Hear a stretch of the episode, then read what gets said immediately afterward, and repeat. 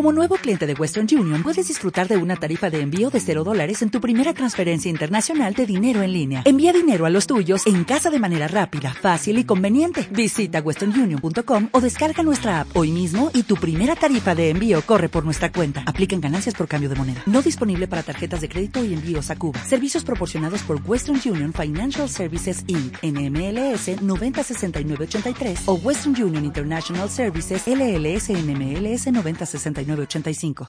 Boker Tov, muy buenos días. El día de hoy dijimos Yeishem por ser Tu Be'av. Es un día especial que se hacen parejas en Am Israel.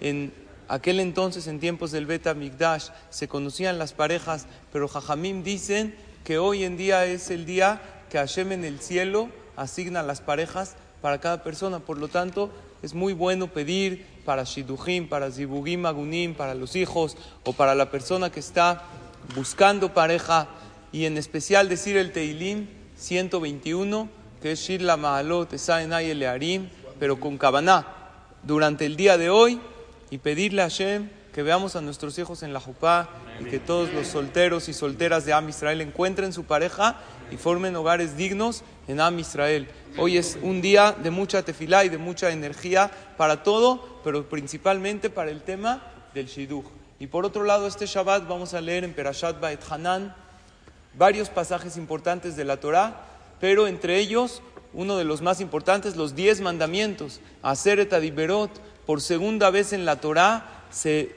eh, se leen los Aseret Adiberot, en esta Perashat Ba'et Hanan que Moshe Rabbenu le recuerda al pueblo de Israel, ustedes recibieron la Torah. Y entre todos los mandamientos que ya conocemos, no jurar en falso, respetar Shabbat, respetar a los padres, no robar, no matar, no envidiar, etcétera. ¿Cuál es el primer mandamiento que muchas veces no le ponemos mucha atención, pero para mí es mi favorito, es el más importante? Anoji Hashem Yo soy Dios, yo lo manejo todo. Cuando uno está conectado con Hashem y sabe que todo depende de Él y vive con emuná, vive con fe, vive con mucho más paz y con tranquilidad. Y eso es la base para poder respetar no solo los demás mandamientos, sino toda la Torah la invitación en este Shabbat y siempre que vivamos conectados con Hashem, que vivamos de la mano con Él, que sepamos que en cada paso y paso de la vida Hashem nos está acompañando y bendiciendo. Ojalá y todos tengamos todas las bendiciones escritas en la Torah